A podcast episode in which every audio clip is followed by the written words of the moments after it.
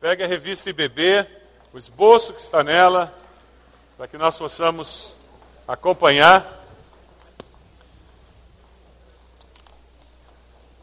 Quantos estavam aqui no domingo passado à noite? Levante a mão aí. Amém. Você foi abençoado? Tínhamos mais de 1.500 pessoas louvando, adorando a Deus aqui. Foi muito bom. Mais de, tínhamos 100 conexões na internet. Pessoas que estavam participando do culto pela internet em vários estados do Brasil, graças a Deus por isso. Membros viajando, mas conectados com a igreja. Eu queria falar sobre igreja transformadora hoje, desde hoje cedo, nós estamos falando sobre isso. Sobre uma igreja que se propõe a transformar a sociedade, propõe levar a transformação que é em Cristo, porque ela já viveu essa transformação, ela já experimentou essa transformação na sua vida. É uma igreja formada por pessoas que foram transformadas. Porque nós vemos de uma maneira diferente a vida, a gente pode propor uma maneira diferente de viver em sociedade, uma maneira diferente de viver a vida. Existem pessoas que conseguem fazer isso. Ver uma atividade comum e vê-la de forma diferente. Eu queria que você visse um vídeo, um vídeo que conta a história de um pipoqueiro que vê o ser pipoqueiro de uma forma diferente. Dê uma olhadinha nesse vídeo. Se você estava de manhã, você já viu. Eu peço que você seja compreensivo. Se você não estava de manhã e não viu esse vídeo, eu quero que você preste atenção. Como que você pode ver a mesma coisa, mas ver de forma diferente? Dê uma olhadinha. Oi, bom dia, vizinha. Tudo bem? É só salgada que você quer, né, vizinha? Uhum. Só salgada. Bastante bacon, né? Bastante. Se não pôr na sacolinha, você perde o direito do chorinho. Olha só, vizinho, seu kit higiene vou pôr na sacolinha, tá bom? Ah, então tá, obrigada. Depois que você me pagar, daí eu vou te, daí eu vou te dar um pouco de álcool gel 70 pra você passar na mão, tá bom? Então tá bom. Olha só. Ah, que beleza. Obrigada. Beleza. Obrigado tchau, você, tchau. O freguês que chega é, para comprar um pacote de pipoca aqui no meu carrinho, ele tem algumas vantagens. Vantagens essa que nem ninguém oferece. Aqui na pipoca do Valdir, o freguês tem muitas vantagens. Isso que eu estou fazendo aqui, que vocês estão vendo, eu estou desinfetando os meus utensílios com álcool gel 70, né? E a bancada onde vai ser armazenada a pipoca, é, porque no transporte do carrinho, no abrir o carrinho, é, a gente sabe que tem uma, uma série de bactérias no ar. Então, para evitar é, que essas bactérias se concentrem no meu, no meu carrinho de pipocas, é feito esse trabalho todos os dias de desinfetar os utensílios, a bancada do carrinho, para depois deste processo feito que a gente vai começar a fazer a pipoca e atender meus fregueses.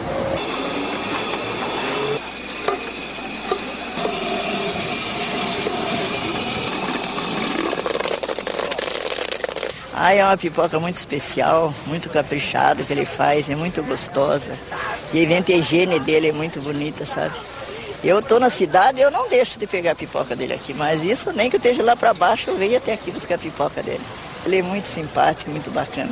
Obrigado. Bastante saúde bons negócios. Obrigado. Tá? Tudo de bom para a senhora. Hoje a pipoca do Valdir se tornou-se muito conhecida justamente pelo respeito que eu, que eu tenho pelo meu freguês, pela pelas inovações que eu venho fazendo, porque é muito importante a gente inovar. Porque a gente percebeu que o freguês comia pipoca e não tinha de limpar as mãos. Então a gente colocou aqui, fez o kit higiênico contendo um guardanapo, um palito de dente coberto e uma bala de menta para depois da pipoca o freguês dar um frescor melhor na sua boca, né? É claro que junto com o kit higiene a gente aproveita fazer a divulgação de todos de todo o processo que é feito diariamente aqui no meu carrinho, é claro que não para por aí, né? Hoje as pessoas estão muito preocupadas com a saúde, né? E principalmente com o colesterol. Então, para mim não perder o meu freguês, por causa do colesterol alto, eu resolvia mudar o óleo que eu trabalhava antes com óleo de soja e hoje eu ofereço ao meu freguês o óleo de girassol, canola e, mais importante, sem alterar o preço da pipoca. O freguês, o freguês tem qualidade e paga o mesmo preço. É, são inovações que a gente vem fazendo e que, na verdade, são pequenos detalhes, mas é que fazem uma grande diferença. nós temos o cartão fidelidade, né, que a cada cinco pacotes de pipoca o freguês ganha um. Então, sempre que o freguês, meu freguês chega para pegar seu, sua pipoca de cortesia, para mim é um motivo de festa, porque eu tenho a certeza que o meu freguês não compra da minha concorrência, ele é fiel a mim. Aí eu tenho um, um processo aí que é, no, no, no, no, final do mês eu retiro 30% da minha receita líquida para reinvestir no meu negócio. Então foi onde eu comecei a comprar meus uniformes. Tanto calça, sapato, é, enfim, o uniforme completo. Quando eu comprei, quando eu consegui comprar um uniforme para cada dia da semana, aí eu resolvia imprimir os dias da semana nos meus uniformes, o meu freguês ter a certeza que até o uniforme é trocado diariamente. Dá pra gente Aqui ver foi um até aí. sonho que eu realizei. Se você quiser ver mais desse vídeo, você pode entrar no YouTube, Valdir Pipoqueiro, Pipoca do Valdir, e você pode ver o restante. Mas ele, ele é um pipoqueiro. Mas ele é um pipoqueiro? Ele vê o ser pipoqueiro de uma forma diferenciada, não é mesmo? Ele vê mais do que a maioria dos pipoqueiros veem, não é verdade? O que nós queremos falar hoje é sobre a capacidade que o crente em Jesus tem de ver a vida de uma forma diferente. O que Deus deseja é que nós estejamos vendo a vida como Ele a vê. Ele quer que você veja os relacionamentos lá na sua casa, aquela situação com seu filho, com seu cônjuge, com seus pais, como Ele vê. Ele quer que você veja aquela situação lá no seu trabalho como Ele vê. Ele quer ver, quer que você veja aquela oportunidade profissional como ele vê. Nós, como crentes em Jesus, temos a possibilidade de ver a vida de uma forma diferenciada, porque nós cremos no Deus do sobrenatural, não é verdade? Se acredita nisso, diga amém. Então, abra sua Bíblia lá em Isaías, capítulo 55. Isaías, capítulo 55. Veja se tem alguém perto de você sem Bíblia ou com dificuldades para encontrar Isaías. Nossa igreja, nós temos muitas pessoas que se converteram há pouco tempo. Então é importante você olhar para o lado, que às vezes a pessoa ainda não sabe bem onde é que fica. Vai procurar Isaías perto de Apocalipse. Tá certo? Porque todo mundo aprende mexendo na Bíblia. Ninguém nasce sabendo, não. Isaías 55. Na minha Bíblia é a página 575. Não sei se na sua está mais ou menos por aí. Isaías 55, versículo 1. Venham todos vocês que estão com sede, venham às águas, e vocês que não possuem dinheiro algum, venham, comprem e comam. Venham, comprem vinho e leite sem dinheiro e sem custo. Por que gastar dinheiro naquilo que não é pão e o seu trabalho árduo naquilo que não satisfaz? Escutem, escutem-me e comam o que é bom e a alma de vocês se deliciará com a mais fina refeição. Deem-me ouvidos e venham a mim, ouçam-me para que a sua alma viva. Farei uma aliança eterna com vocês, minha fidelidade prometida a Davi. Vejam, eu fiz uma testemunha aos povos, um líder e governante dos povos. Com certeza você convocará nações que você não conhece, e nações que não o conhecem se apressarão até você por causa do Senhor, o seu Deus, o Santo de Israel pois ele lhe concedeu esplendor. Busquem o Senhor enquanto é possível achá-lo, clamem por ele enquanto está perto. Que o ímpio abandone o seu caminho, o homem mau seus pensamentos. Volte-se ele para o Senhor e terá misericórdia dele. Volte-se para o nosso Deus, pois ele dá de bom grado o seu perdão. Pois os meus pensamentos não são os pensamentos de vocês, nem os seus caminhos são os meus caminhos, declara o Senhor. Assim como os céus são mais altos do que a terra, também os meus caminhos são mais altos do que os seus caminhos, e os meus pensamentos mais altos do que os seus pensamentos. Queremos falar sobre como nós podemos ser uma igreja transformadora da sociedade, de vidas, porque nós somos uma igreja transformada pelo poder do Senhor. Nós somos uma igreja transformadora quando nós ouvimos a chamada de Deus. Se você olha os versículos de 1 a 3, você vai encontrar versículos em que Deus está chamando o povo para que venham e façam algo que é completamente impossível, como comprar sem ter dinheiro. algo completamente impossível para os olhos humanos, mas não para Deus. Deem ouvidos e venham a mim, ouçam-me, para que vocês vivam.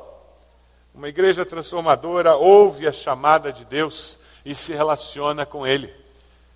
Hoje pela manhã nós falávamos sobre a dimensão relacional da igreja, que é essencial para que nós sejamos uma igreja transformadora. Uma igreja transformadora, ela aprendeu a se relacionar com Deus e a se relacionar com o próximo.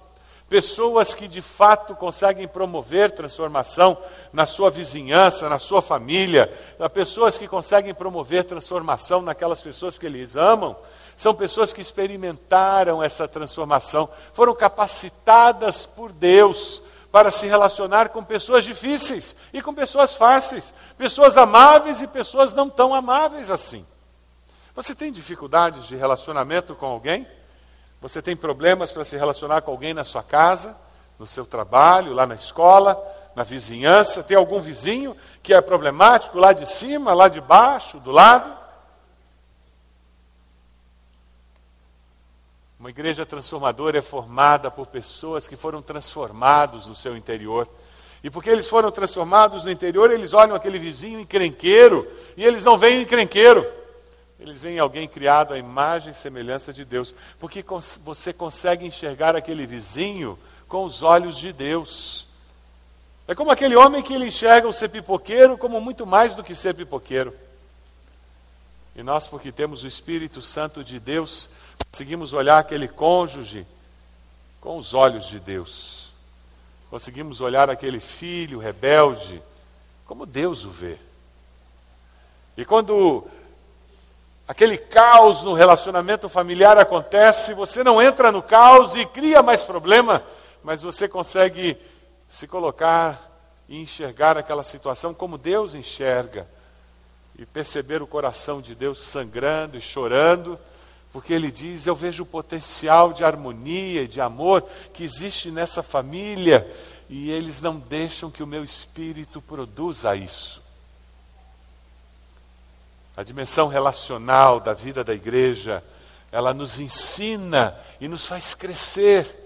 É por isso que Deus nos coloca na célula com pessoas tão diferentes, porque nós precisamos aprender a lidar com pessoas diferentes, a amar os diferentes.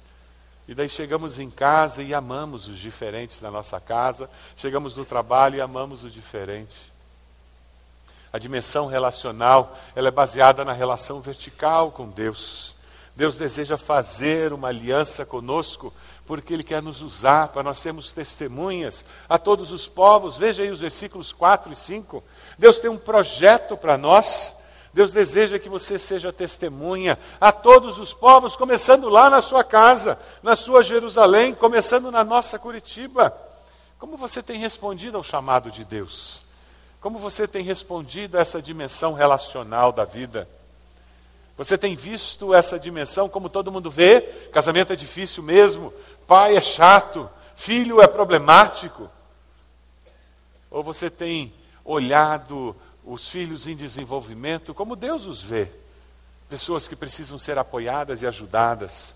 Você tem olhado o seu cônjuge como alguém que precisa ser amado e ajudado a crescer, e amparado e amado. A sua esposa como alguém que tem que ser amada você tem visto as pessoas como Deus os vê? Essa é a dimensão relacional da igreja e nós temos que crescer nisso, se nós queremos ser uma igreja que represente o amor de Deus e o poder de Deus, se queremos ser uma igreja transformadora. Agora, uma igreja transformadora é porque ela experimentou transformação, por isso que ela transforma. É justamente quando eu e você nos dispomos a ser transformados, e nós dizemos, Deus, eu não sei me relacionar com quem é diferente de mim. Deus, eu tenho dificuldade de ser regular na minha vida devocional, na leitura da Bíblia, na busca do Senhor. Deus, eu preciso de transformação. E nesse momento em que você reconhece essa necessidade, você começa a dizer: Deus, eu me comprometo a buscar ao Senhor todos os dias. Deus, eu me comprometo a fazer isso. Vamos ler juntos o versículo 6. Versículo 6 é o grito de quem quer realmente isso. O Senhor diz: por favor, façam isso, se vocês querem experimentar essa transformação. Vamos ler juntos? Busquem o Senhor enquanto é possível achá-lo. Clamem por ele enquanto ele está perto.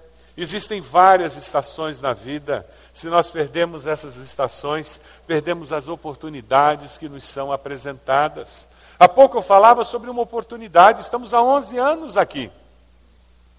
Nesses 11 anos nunca houve oportunidade de aquisição daquele imóvel. É uma oportunidade que se apresenta. Em 11 anos, essa casa do lado foi colocada à venda duas vezes. Na primeira vez nós perdemos. Deixamos de comprá-la por 70 mil. Na segunda vez nós compramos por 300 mil. Mas graças a Deus que nós não perdemos a segunda oportunidade. Na sua vida profissional existem oportunidades. Que Deus está colocando, você as está aproveitando? Na sua vida familiar existem oportunidades. Agora, dia 12, vai ter um piquenique da igreja. Para as famílias estarem juntas. Você pode escolher ficar em casa vendo televisão o dia inteiro, fazendo nada.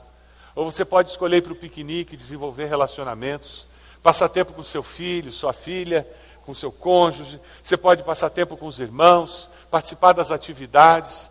É uma oportunidade, você escolhe. A nossa igreja tem N grupos de estudo bíblico, você pode escolher crescer ou não. Você pode escolher fazer sementes, raízes, mulher, mulher única, homem ao máximo, fazer o crown para ajudar na área financeira, você pode fazer criando, aos criando os filhos, você pode fazer muitas coisas para crescer, ou pode não fazer. Oportunidades estão aí. Você está aproveitando as oportunidades que Deus tem colocado? Nós tivemos um encontro de, de casais do MIC Jovem, tivemos quase 50 casais com menos de 10 anos de casado. Que bênção, que privilégio. No comecinho da vida conjugal, a maioria deles está no comecinho. Ainda, aquele pessoal que ainda está comendo em prato que ainda tem etiqueta. Tomando água em copo que tem etiqueta. Eles ainda não estão usando copo de geleia, não. E eles já foram para o encontro de casais investindo na vida deles. Final desse mês nós vamos ter um encontro de casais. E hoje o irmão Paulo Merode me contava algo que, que foi ouvido aqui no balcão de inscrição. Que coisa triste. Alguém dizendo, ah, nós já fomos duas vezes, não precisa mais. Eu não sei quem é, eu não quero nem saber que casal que foi. Coitados, coitados. Quem acha que vai duas vezes no encontro de casais não precisa ir mais, não entendeu o que é a vida e a dimensão discipular da vida. Só para de aprender e de crescer quem morreu. O problema é que tem gente que está morto, mas ainda não foi enterrado. Aí não estuda mais, aí não faz mais curso.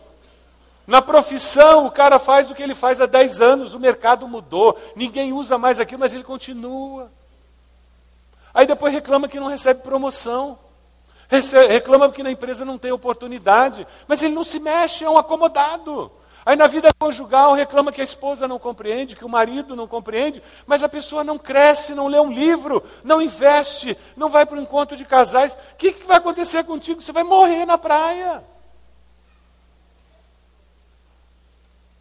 Alguém aqui acha que já conhece tudo? Conhece? Não. Então eu vou fazer a segunda pergunta. Todo mundo aqui está envolvido num grupo de discipulado estudando a Bíblia? Não, porque se você reconhece que não sabe tudo, não seria natural pensar que você estaria envolvido num grupo de discipulado para conhecer mais as Escrituras, para crescer?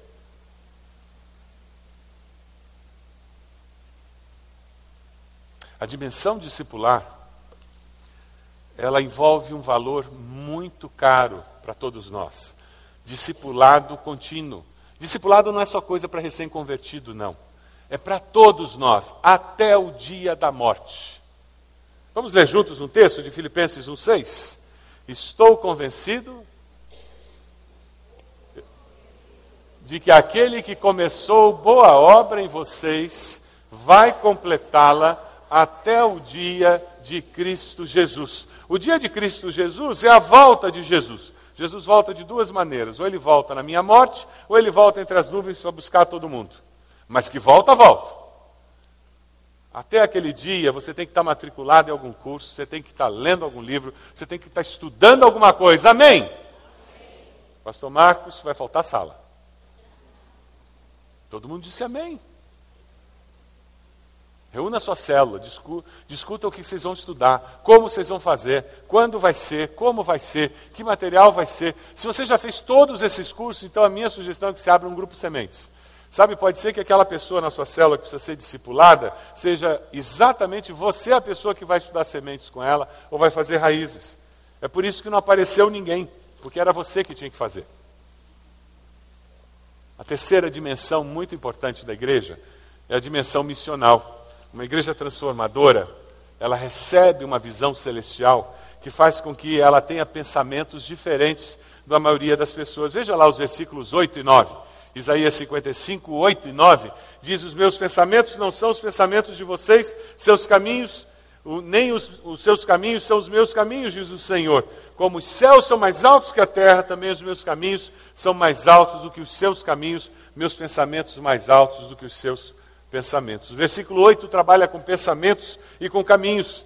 Lá em Mateus, Jesus diz: Pois do coração saem os maus pensamentos, os homicídios, adultérios, imoralidades sexuais, roubos, falsos testemunhos e calúnias. Portanto, santos irmãos, participantes do chamado celestial, fixem os seus pensamentos em Jesus, apóstolo e sumo sacerdote que confessamos. O que eu penso influencia o que eu faço ou deixo de fazer, o que eu digo ou deixo de dizer. Os meus caminhos, Jesus é o meu caminho, a verdade, a vida. Ninguém vem ao Pai a não ser por mim. Eu queria que nós lêssemos um salmo que fala sobre caminhos. Vamos ler juntos? O salmo primeiro. Como é feliz aquele que não segue o conselho dos ímpios não imita a conduta dos pecadores, nem se assenta na roda dos zombadores. Ao contrário, sua satisfação está na lei do Senhor, e nessa lei medita dia e noite. É como árvore plantada à beira de águas correntes, dá fruto no tempo certo, e suas folhas não murcham. Tudo o que ele faz prospera.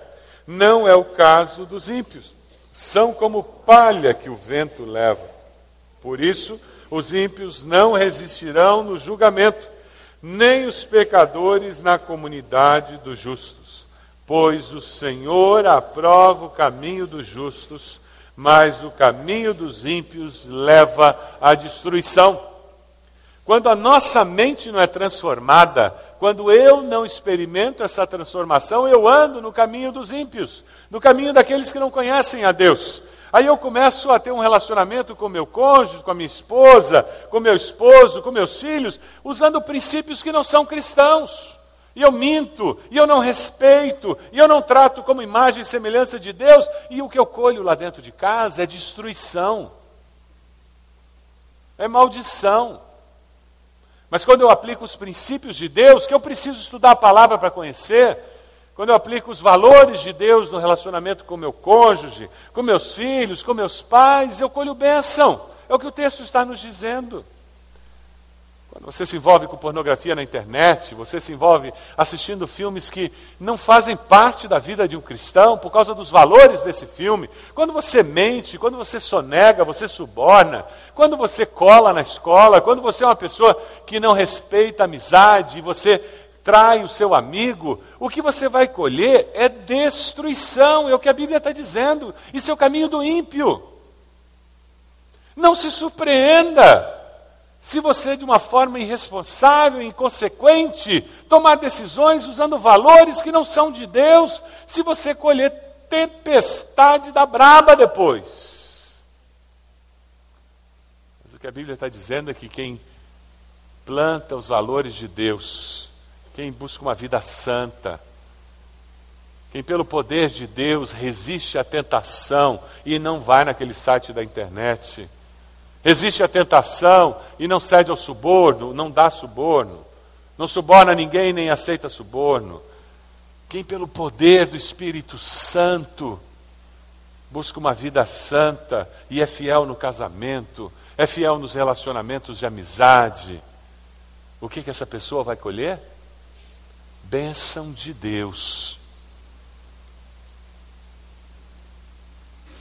A dimensão missional da fé cristã, ela nos mostra que uma pessoa que colhe essa bênção de Deus, essa bênção é transbordada, e sabe o que ela faz?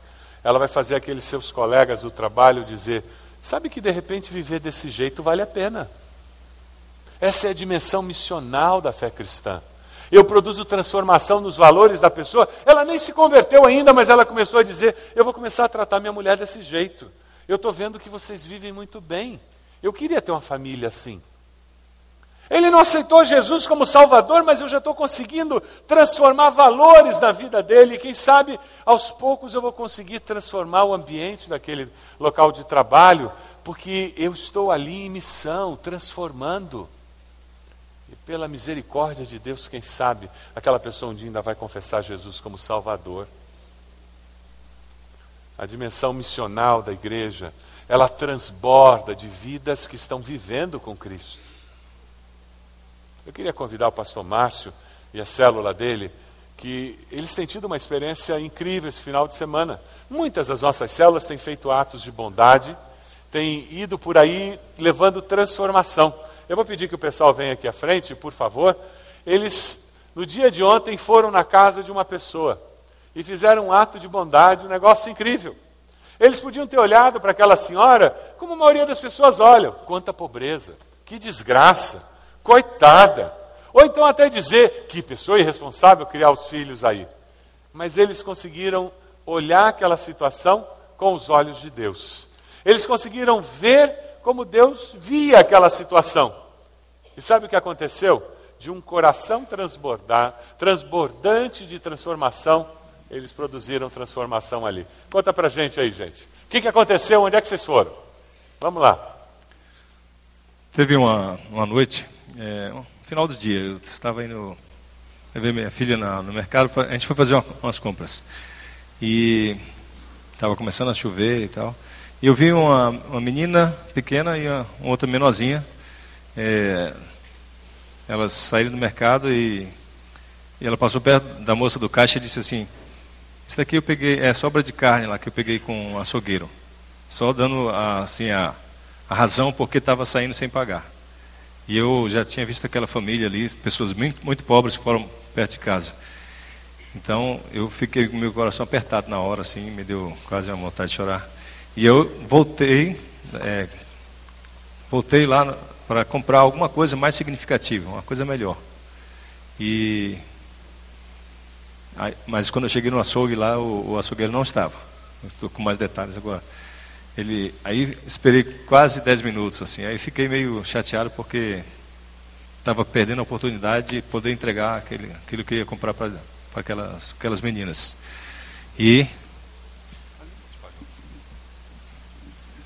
então passou aproximadamente aí um, uns 15 minutos. Quando voltei já estava chovendo forte e não achei mais elas na trajetória. E para ir na casa delas, como Estava meio escuro, eu não ia entrar lá sozinho. Minha filha estava no carro, mas não podia. Então, fui para casa, levei o que eu tinha para casa. Aí, no outro dia, encontrei o irmão Jurimar. E aí eu falei daquela situação, daquela família, se a gente podia fazer uma visita lá. O irmão prontamente se dispôs. Ele faz parte da nossa célula lá. Quer dizer, eu faço parte da célula deles. E eu, eu louvo a Deus pela vida de todos os irmãos aqui da célula, porque são pessoas dispostas, muito dispostas, cheias de amor. Então, em pouco tempo, na verdade eu ia até viajar no dia seguinte, né, irmão? Eu fiquei com o coração assim apertado. Eu disse, aí eu fui no final do dia, que saí do trabalho, trabalho no Banco do Brasil também, igual meu amigo aqui. E aí a gente, eu fui na casa dele, saí do trabalho e fui na casa dele. E ele disse, não, nós vamos lá. Aí a gente foi naquela hora mesmo. E lá a dona Rita nos recebeu. Né? E agora eu vou passar a palavra para o irmão Jurimar. Eu louvo a Deus pela célula que Deus deu para nós lá na Colônia Faria, um cumprimento dessa igreja. Uma das coisas que eu tenho frisado lá na cela é o seguinte: nós estamos aqui para atos de amor, atos de bondade aqui nessa localidade. E nós temos levado isso para a cela. E a cela ela tem acatado isso de uma maneira extraordinária. Nós começamos a cela em março, eu e o pastor Márcio. Hoje nós já somos 12 membros da cela e recebemos em média 12 a 15 visitantes toda semana lá na cela da Colônia Paria. Então, eu vi a situação da dona Rita, conversei com a cela, fizemos um desafio, Deus desafiou nossos corações, passamos para a cela. Eu louvo a Deus e Deus levantou o irmão Sidney, o pastor Adalberto, e fomos visitar e só para saber o que eles fizeram lá. Talvez tenha algumas fotos que vão ser transmitidas agora para se ver. É contando aí.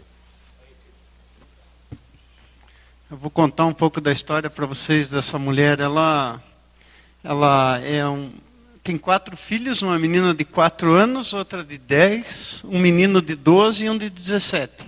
E o pai foi embora com outra pessoa e abandonou eles lá. E eles não têm banheiro, não têm é, janela na. Aliás, não tem vitrô na janela, só tem o buraco lá. É, a casa é essa sujeira a gente tirou de dentro da casa, ó. Juntamos três caminhões só tirando essa, essa sujeira apenas da sala, do quarto e da cozinha. Ainda tem um quarto lá para fazer o mesmo trabalho. Aí nós arrancamos todo o assoalho, colocamos outro assoalho novo, aí ó, retirando, colocamos outro assoalho e conseguimos colocar uma janela e pintar uma parte da casa por dentro e outra parte por fora. E ainda tem o desafio lá de sábado a gente tentar terminar de colocar as janelas, de construir um banheiro e arrumar o telhado. Aí o Julimar conseguiu ó, colocar uma janela. E aí anoiteceu e a chuva chegou, nós tivemos que interromper. E Muita gente participou dessa transformação, foi 50 pessoas aproximadamente. O pessoal da Jocum ajudou nós, esses jovens aí. E o Senhor ajudou nós com o sol. E eu quero dizer para vocês que o Senhor, eu estava preocupado falando para Vanessa, quem que o Senhor ia ajudar nós, quem que iria mandar para ajudar. E eu lembrei que o Senhor usa as pessoas que a gente menos espera.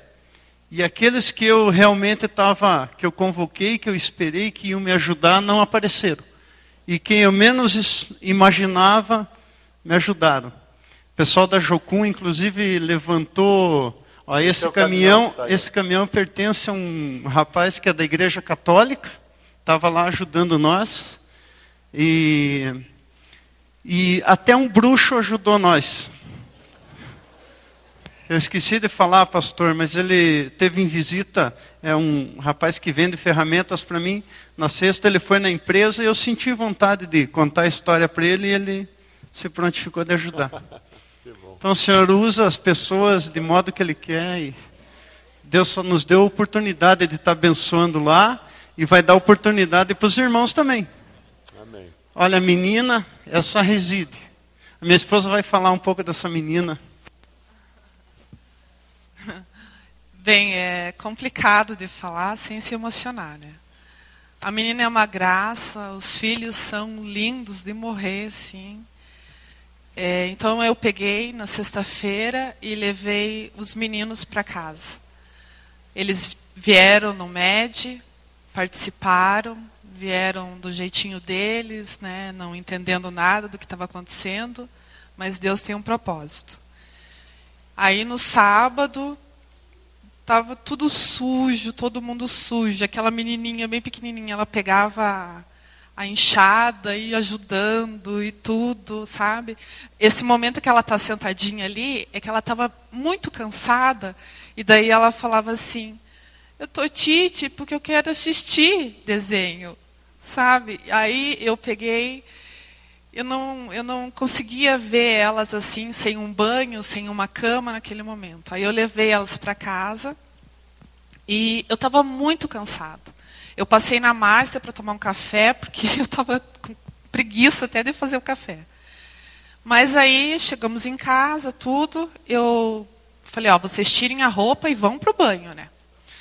Elas tiraram a roupinha. Quando elas entraram no banheiro, é algo assim que eu tenho 33 anos e eu posso viver mais 30, 40 anos que eu nunca vou esquecer. O valor do banho para essas crianças. Elas, elas assim gritavam, gritavam, como se eu tivesse dado o melhor brinquedo para qualquer criança que está aqui. Elas tomavam banho, se esfregavam, se esfregavam, aí ela pegava o sabonete assim e falava assim: "Eu vou passar mais, mais, mais para mim ficar mais tempo cheirosa". Sabe? O meu marido estava na sala e falava: Meu Deus, vocês vão quebrar o banheiro. E estava um maior grito, assim. E assim, todo aquele meu cansaço foi embora, assim, porque a alegria que eu via daqueles bichinhos, assim, eu tinha vontade de deixar eles lá, até cozinhar no banho. Mas é, aí a gente foi, eu fui cuidar do cabelinho delas, porque elas estavam com piolho, daí a gente foi na farmácia, comprei remédio. E aí eu passei no cabelo e falei, ah, vocês vão ter que ficar cinco minutinhos com isso. Delas, nós vamos ter, voltar para o banho de novo? Dei, vão voltar para o banho. Então, quer dizer, hoje de manhã acordaram, a primeira coisa, nós vamos tomar banho? Vão tomar banho. Então eu passei perfume, hoje eu fiz chapinha, fiz escova no cabelo, coloquei tic-tac. Elas ficaram uma princesa, assim, lindas, lindas, lindas. Tudo que vão comer, elas sempre falam que era tudo delicioso, era muito gostoso. Muito obrigado pelo café, muito obrigado por tudo. É, são crianças assim que são carentes de tudo. A mãe manda para o colégio, para a creche, porque ela não tem o que servir, ela não tem o pão, ela recebe 132 reais por mês e esse dinheiro tem que ser administrado em uma condução, um gás ou qualquer coisa assim. Muitos aqui podem estar pensando, por que ela não trabalha? Por que o filho de 17 anos não trabalha? Eles não têm ânimo, eles não têm condições, eles se conformaram com aquilo. E nós fomos lá para dizer que aquilo é mentira. Eles têm vida, Amém. eles têm fôlego. E Deus os ama muito. Então é isso. Amém. Isso, o nome disso é estrutura demoníaca numa sociedade. Muitas pessoas chegam numa situação em que o diabo cria uma estrutura demoníaca ao redor delas. E isso não acontece apenas em extrema pobreza. A pessoa pode estar num apartamento de um por andar, com um carro de luxo na garagem, e ter uma estrutura demoníaca ao redor dela dizendo você não pode. Só que porque ela tem dinheiro, então ela paga médico, ela se enche de droga, ela está toda cheia de sofisticação e volta. Tem a opção de glamour e perfume em volta, mas a essência do problema é a mesma: desesperança. E vocês foram levar esperança para ela, que existe vida. Que bom. Amém. Glória a Deus.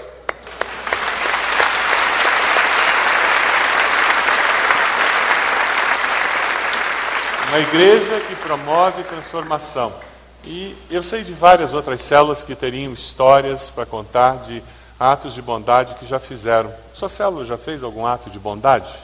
Quem sabe hoje você vai sair daqui incomodado, porque o Espírito Santo já está dizendo para você o que é que você tem que fazer. E você vai chegar na sua cela dizendo: gente, a gente precisa tomar vergonha na cara. e sair do comodismo, sair desse, dessa mesmice e fazer alguma coisa concreta quem sabe você vai se unir a esse grupo e dar apoio para eles. Porque o que eles estão fazendo é algo que vai exigir um processo a médio e longo prazo. Você não faz transformação numa situação social como essa, paliativa e, e só limpando a casa. Tem muito mais envolvido no processo. Eu vou pedir o pastor Márcio para orar por eles, pedindo que Deus esteja abençoando. Deus amado, nós queremos agradecer de coração pela oportunidade, o privilégio que, que a gente tem de ser igreja numa sociedade que precisa tanto. Eu te louvo pela, pela maneira como o Senhor conduziu o coração do Adalberto, da Denise ali, da Rebeca, até aquela família. Eu te louvo a Deus pela disponibilidade de cada pessoa, aqueles que estão aqui, aqueles que não estão aqui. Aquelas tantas pessoas, aquelas pessoas que nem te conhecem, mas estavam servindo eu te louvo a Deus porque assim como saiu três caminhões de lixo de dentro de uma casa, de uma família, Deus, eu sei que tem muito, muito, muita coisa que vai sair do coração, muito trauma, e a restauração do Senhor vai ser ampla ali. Eu te louvo porque nas reuniões da célula, a, a dona Rita e a família dela têm participado. Eu te louvo porque eles chegam lá, Deus com banho tomado, às vezes numa torneira, para participar da célula ali. E eu creio no teu poder, Jesus. Eu sei que o Senhor vai abrir as portas, seja na prefeitura de Colômbia. Eu sei que o Jean vai voltar a estudar. Eu sei que nós vamos conseguir ajudar ele a arrumar um emprego. Deus, eu sei que a, a, a vida daquela família pode mudar através do amor de Deus. Amém. Quem são as pessoas que estão aqui? O que, que a célula pode fazer se não ser usada pelo teu poder, pelo teu amor e pela tua misericórdia? Cuida daquela família e cuida de outras famílias na nossa cidade que nós podemos ajudar e mudar alguma coisa no coração deles. Desperta cada vez mais essa igreja, Jesus, cada uma das células, a se envolver de fato com a vida das pessoas e mudar a realidade delas. Te louvo de todo o coração. Continue abençoando e dando discernimento. Tudo aquilo que pode ser feito. Deus, eu sei que esse povo está disposto a fazer. Em nome do Senhor Jesus eu oro. Agradecido, Amém. Pai. Amém, Jesus. Amém, Amém. Como células, como indivíduos, nós podemos fazer isso. A nossa ONG foi privilegiada e se você passa aqui durante a semana, você vê de 700 a mil jovens, adolescentes, passando por aqui no programa de Jovem Aprendiz. Nós estamos transformando vidas e realidade social através desse programa e recentemente nós fomos abençoados pela a Caixa Econômica, que é responsável por um programa federal de em que o microcrédito está sendo oferecido para famílias de baixa renda. E a nossa ONG foi selecionada pela Caixa Econômica para ser a, a ONG que vai implantar esse programa no Paraná. Que privilégio nosso! Sermos uma igreja que tem uma ONG que é reconhecida como uma organização que tem credibilidade e competência para ser a primeira. Foi selecionada pela Caixa Econômica. Motivo de louvarmos a Deus e orarmos pela liderança da nossa ONG, para que eles tenham sabedoria para aproveitar essa oportunidade. Os irmãos lembram do movimento do Amo Vida? Vamos dar uma olhadinha naquele vídeo, relembrar aquele movimento em que nós fomos às ruas. Naquele tempo que estavam fazendo passeatas a favor das drogas e nós dissemos de jeito nenhum, como igreja, nós queremos transformar essa sociedade. Nós somos contrários, nós amamos a vida e não as drogas, porque drogas paralisam a vida. Lembram disso? Vamos dar uma olhadinha naquele vídeo que foi feito, relatando aquele momento em que nós fizemos um flash mob ali na Rua das Flores?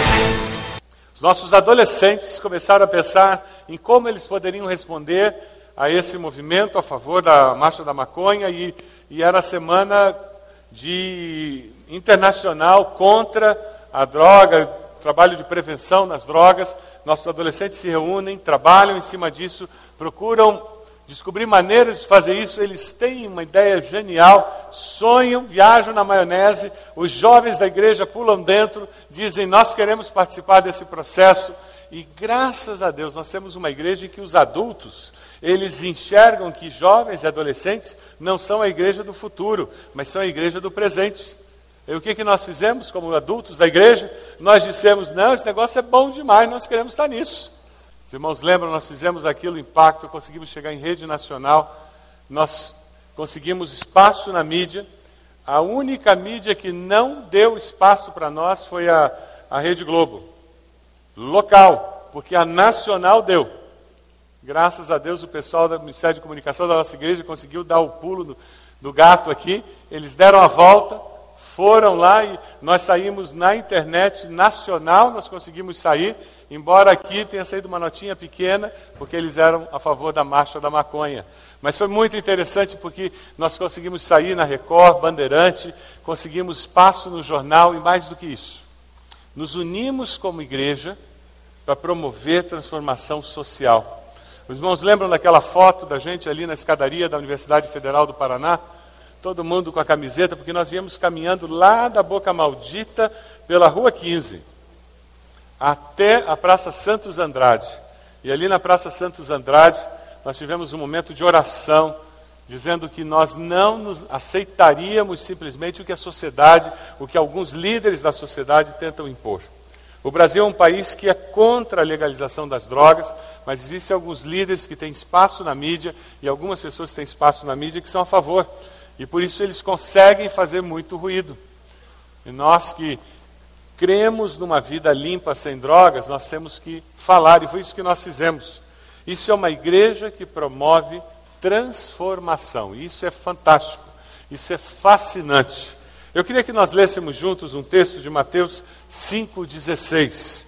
Mateus 5,16. Vamos ler juntos esse texto? Assim brilhe a luz de vocês diante dos homens, para que vejam as suas boas obras e glorifiquem ao Pai de vocês que está nos céus. É isso que nós estamos vendo aqui. A dimensão missional da igreja é justamente essa dimensão em que nós vemos a luz de Cristo brilhando na nossa maneira de ser e de agir. Eu queria pedir a você para pegar o esboço da mensagem que está aí dentro da revista. Dê uma olhadinha a IBB e a grande comissão a IBB e a Grande Comissão. Fala sobre as três dimensões. Hoje pela manhã nós trabalhamos na dimensão relacional, em que nós desenvolvemos o nosso relacionamento com Deus e com o próximo. Fala sobre a dimensão discipular, em que nós mudamos a nossa maneira de pensar, de agir, e por isso muda a nossa percepção da vida, da sociedade, a nossa cosmovisão é alterada. E hoje à noite nós estamos falando de uma forma muito especial da dimensão missional da igreja. Vamos todos ler juntos essa dimensão missional da igreja? O membro desenvolve a capacidade de viver com o senso de missão focado na vocação cristã de ser ministro da reconciliação do ser humano com Deus e promotor de transformação das estruturas da sociedade. Nós não queremos apenas que as pessoas conheçam a Cristo como Salvador. Nós queremos que elas conheçam a Cristo como Salvador, experimentem uma transformação no seu interior, mas nós queremos que a sociedade seja transformada. Essa é o objetivo da dimensão missional da igreja. Por isso que, como indivíduos, nós temos que fazer isso, e como grupo, porque daí nós temos mais força. Uma igreja como a nossa tem mais força por causa do tamanho dela. E quando nós nos unimos como batistas na cidade de Curitiba, nós temos mais força. Quando nós nos unimos como evangélicos, nós temos mais força. Quando nós nos unimos como batistas no Paraná, nós temos mais força. Quando nós nos unimos como batistas no mundo, nós temos mais força. Recentemente, no Vietnã, ah, várias igrejas evangélicas foram reconhecidas como religiões sadias e, e permitidas. A Convenção Batista no Vietnã era ilegal e os crentes eram perseguidos e pastores colocados na prisão. E o trabalho da Aliança Batista Mundial, junto à ONU, junto a entidades governamentais, tem, tornou possível que naquele país hoje você seja batista e não seja perseguido, não seja enviado para a prisão. A força dos batistas no mundo todo. Quando você participa de uma igreja batista, você faz parte desse movimento de transformação, que começa como uma pedra no lago, com a sua vida envolvendo o local ao redor de você, mas que atinge até os confins da terra. Recentemente recebi um e-mail do, da Convenção Batista que está lá no Cazaquistão, naqueles países que eram antigos da União Soviética, onde existe muita perseguição religiosa. E a Aliança Batista Mundial está começando a entrar em contato com os governos naqueles países, reivindicando liberdade religiosa. Países muito fechados. Mas através da ONU, ela está conseguindo chegar naqueles países. Que privilégio! Nós fazemos parte de uma igreja que tem essa, esse entendimento da vocação cristã para trazer transformação nas sociedades porque nós somos transformados na nossa vida. Amém? Você pode fechar seus olhos, por favor? Onde você está? A minha pergunta para você é qual foi a aplicação dessa mensagem para o seu coração que o Espírito Santo fez? Como Deus trabalhou essa mensagem no seu coração? O que você ouviu, o que você leu na palavra, o que você viu que tocou o seu coração? O que você está levando daqui que serve de decisão para essa semana, para um novo momento na sua vida? Seria algo com relação ao seu relacionamento com Deus, ao seu relacionamento com o próximo, a dimensão relacional da sua vida que precisa da intervenção de Deus trazendo transformação. Quem sabe o grande toque de Deus na sua vida esteja vinculado à dimensão discipular. E você tem, tem que dizer para Deus: Deus me perdoe porque eu tenho sido negligente, eu não tenho estudado a tua palavra como deveria, eu não tenho participado de grupos, eu não tenho usado o conhecimento que eu já tenho para abençoar. Quem sabe a decisão que você tem que tomar é no sentido de dizer: Deus, eu vou falar com a minha célula isso que está ardendo no meu coração, que tem a ver com um ato de bondade, eu vou falar com a minha célula, nós temos que fazer. Nós temos que parar de ser simplesmente um grupo que se reúne. Nós temos que ser um grupo que se reúne e faz alguma coisa em nome de Jesus. Qual a decisão que você está tomando? Se Deus falou no seu coração, você está tomando alguma decisão hoje à noite, eu vou convidá-lo a colocar-se de joelhos aí onde você está com esse gesto dizendo: Pastor, eu ouvi a voz de Deus no meu coração e eu estou respondendo a esse toque da voz de Deus no meu coração. Coloque-se de joelhos, onde você está. A banda vai começar a cantar uma música muito bonita. Deixe eles cantarem, enquanto você está orando, de olhos fechados. Deus falou no seu coração, você está tomando uma decisão. De Deus de joelhos, são maiores que os meus vai fazer o melhor por mim. Ele vai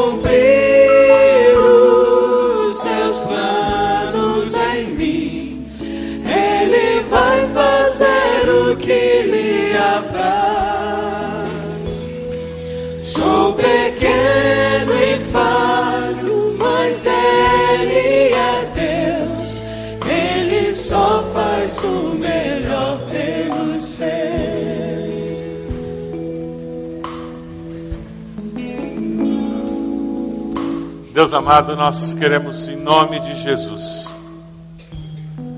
colocar esses irmãos que estão de joelhos diante do Senhor, pedindo graça e misericórdia do Senhor sobre as suas vidas. Pedir que o Senhor lhes dê a vitória que só o Senhor pode dar. Que o Senhor esteja agindo de uma forma sobrenatural sobre as suas vidas. E, ó Deus, nós queremos dar honra e glória ao Teu nome por essa vitória. Nós te agradecemos, ó Deus, por em tantas circunstâncias, em tantos momentos, o Senhor ter usado a nossa igreja para trazer transformação de vidas, de situações aonde Satanás tem escravizado pequenos grupos na nossa sociedade, famílias. Nós pedimos que o Senhor continue agindo e nos usando para o louvor da tua glória, ó Deus. Pai amado, nós clamamos em nome de Jesus, pedindo que o Senhor esteja agindo e trazendo transformação em nós, e que o Senhor esteja agindo e trazendo transformação ao nosso redor. Ó Pai amado, nós clamamos em nome de Jesus, pedindo que o Senhor nos conduza durante essa semana, para que nós possamos ser agentes de transformação no nosso lar, no ambiente de trabalho, na escola, onde nós estivermos. E nós te pedimos, ó Deus, que o teu amor, que é infinito, que a graça do Senhor Jesus, que as consolações do teu Santo Espírito estejam conosco e com todo o teu povo, hoje e sempre. Amém. Amém, Senhor.